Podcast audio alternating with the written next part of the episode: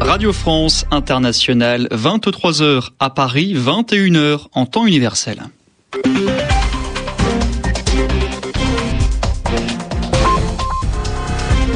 Bienvenue dans cette nouvelle édition du journal en français facile. Journal présenté ce soir en compagnie de Bernard Najotte. Bonsoir Bernard.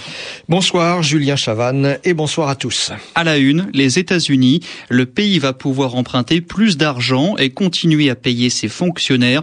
Après la Chambre des représentants, le Sénat a approuvé le compromis trouvé après des mois de discussion entre républicains et démocrates. De nouveaux morts en Syrie, trois personnes ont été tuées par l'armée aujourd'hui à Hama, ville du centre.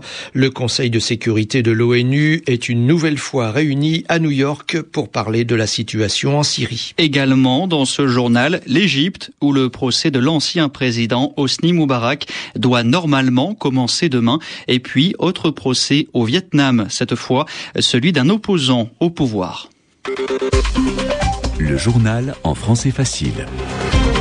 Le président américain Barack Obama a signé il y a quelques heures le texte qui prévoit le relèvement du plafond de la dette du pays. Ce compromis entre républicains et démocrates devient ainsi texte de loi et évite aux États-Unis le défaut de paiement. Il permet au pays d'emprunter plus d'argent pour payer ses fonctionnaires ou encore rembourser ses prêts. Adopté par la Chambre des représentants puis par le Sénat ce mardi, l'accord prévoit en échange de réduire le déficit public, c'est-à-dire les besoins d'argent des administrations nationales. Avec ce texte, le Tea Party, l'aile très conservatrice des républicains, est considéré comme le grand gagnant Daphné Gastaldi. Ils sont entrés au Congrès l'année dernière et depuis, c'est leur vrai premier succès politique. Au cours des négociations, les ultra-conservateurs du Tea Party sont restés intransigeants sur le dossier de la dette. Leur credo, la lutte contre les dépenses fédérales, une stratégie qui porte ses fruits selon le spécialiste économique Philippe Dessertine. C'est un cheval de bataille qui fonctionne bien, qui fonctionnera bien dans le monde politique américain et que par conséquent on risque d'avoir encore dans les prochains mois une montée euh, de la puissance et de l'influence du Tea Party, notamment sur les questions économiques. Mais le Tea Party reste minoritaire. Si leur influence radicale sert actuellement le camp républicain, ils risquent à long terme de froisser les modérés. Philippe Dessertine. Qui n'est sûrement pas une victoire pour Obama et qui pourrait même être considéré comme une défaite, n'est pas encore non plus une victoire pour l'ensemble du Parti républicain. Et donc à partir du moment où l'aile droite extrême du Parti républicain en sort renforcée, c'est finalement quelque chose qui sera assez compliqué à gérer parce qu'il n'est pas possible, en tout cas on ne peut pas envisager aujourd'hui que le candidat républicain pour 2012 soit issu euh, de cette mouvance. Les Tea Party ont donc gagné la première manche, mais le débat sur la dette n'est pas terminé, l'échéance n'a été que repoussée.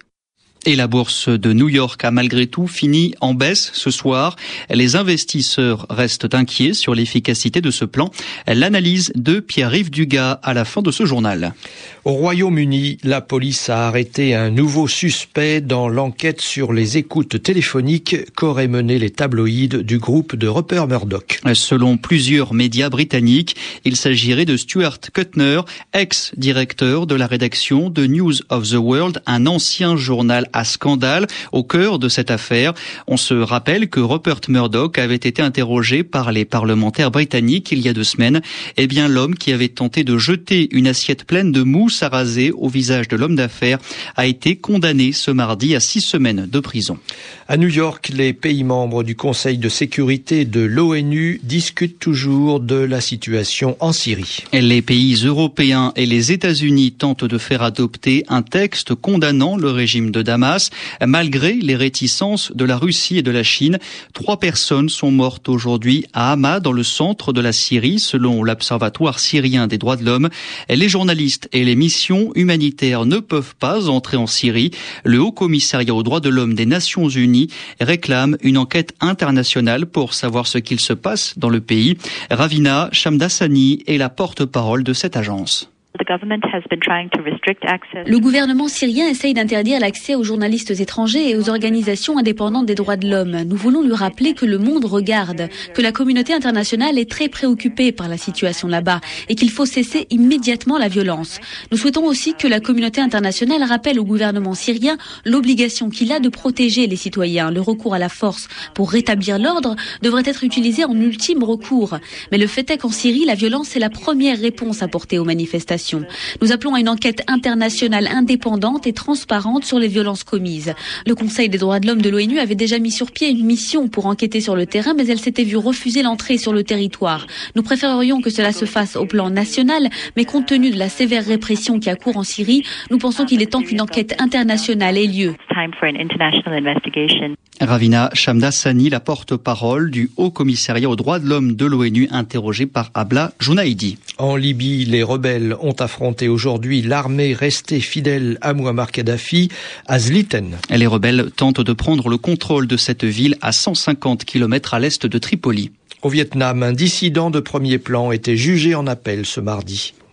Euh, Su, Yawu pardon, est un juriste de 53 ans. Il est accusé de propagande contre l'État, c'est-à-dire d'avoir diffusé des informations et des opinions opposées au pouvoir. Marie Blondiot. Il est même en très mauvaise posture car son adversaire direct, le premier ministre vietnamien Nguyen Tan Dung, vient d'être réélu pour cinq ans. Ces dernières années, Kouyavu a tenté par deux fois de porter plainte contre l'homme fort de Hanoï, notamment au sujet d'un projet minier concédé à la Chine.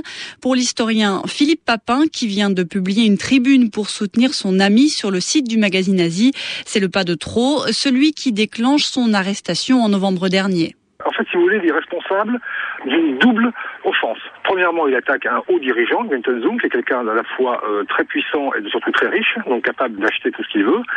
Et d'autre part, il attaque le régime sur sa faille, c'est-à-dire euh, sur les accommodements que ce régime consent de plus en plus vis-à-vis de la Chine. Son cas est vraiment euh, assez grave, en fait, qu'il se permet d'attaquer à la fois l'élite et la politique de l'élite. En début d'audience, Kouiavou a tenté de se défendre. Il a accusé le Premier ministre d'agir par vengeance et a aussi expliqué ne pas s'opposer au PC vietnamien, mais à ses dirigeants. Autour du tribunal de Hanoï, la zone est bouclée.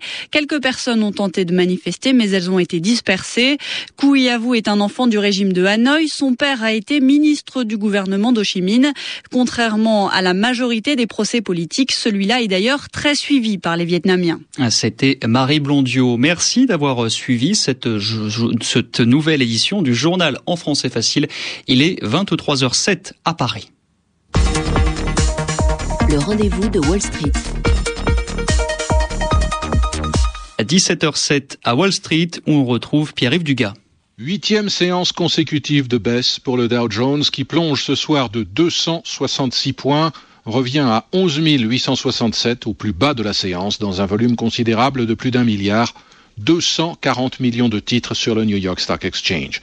L'indice du marché Nasdaq dégringole de 75 points, revient à 2669. Le risque de défaut de paiement du Trésor américain est certes écarté, mais Wall Street s'inquiète des signes concordants de ralentissement de la conjoncture. Les dépenses de consommation au mois de juin aux États-Unis, par exemple, ont reculé de 0,2%. On n'avait pas enregistré de baisse depuis septembre 2009. Dans le même temps, la remontée de l'épargne confirme le pessimisme des ménages. L'agence Fitch, aujourd'hui, confirme la note AAA pour la dette du gouvernement américain, mais juge que l'endettement public reste excessif et que faute d'un plan crédible à long terme de maîtrise de ses finances publiques, l'Amérique va perdre cette note. Ce risque déprime les investisseurs et paradoxalement les pousse à acheter des titres du Trésor américain et à vendre des actions. Le rendement des obligations à 10 ans du Trésor américain est retombé en dessous de 3%. Dans ce contexte aujourd'hui, l'euro continue sa baisse, finit à 1,4211. L'once d'or gagne plus de 2% à plus de 1655 dollars. C'est aussi le résultat de la grande inquiétude que subit la zone euro, en particulier les difficultés de l'Italie d'accéder au marché privé. Le baril de pétrole brut léger coté à New York recule de plus d'un pour cent et revient à près de 94 dollars. Sur les autres marchés de matières premières, le contrat de coton grimpe d'1,7%, le contrat de café avance de 0,8% et le contrat de cacao s'effrite de 0,7%. L'indice Dow Jones, je vous le rappelle, a plongé de 2,2% ce soir. L'indice du marché Nasdaq dérape de 2,8%. Ah, c'était Pierre-Yves Dugas. Et puis les marchés financiers ont également fini dans le rouge ce mardi. Paris a perdu 1,82%. Londres près d'un pour cent. 23h10 ici à Paris.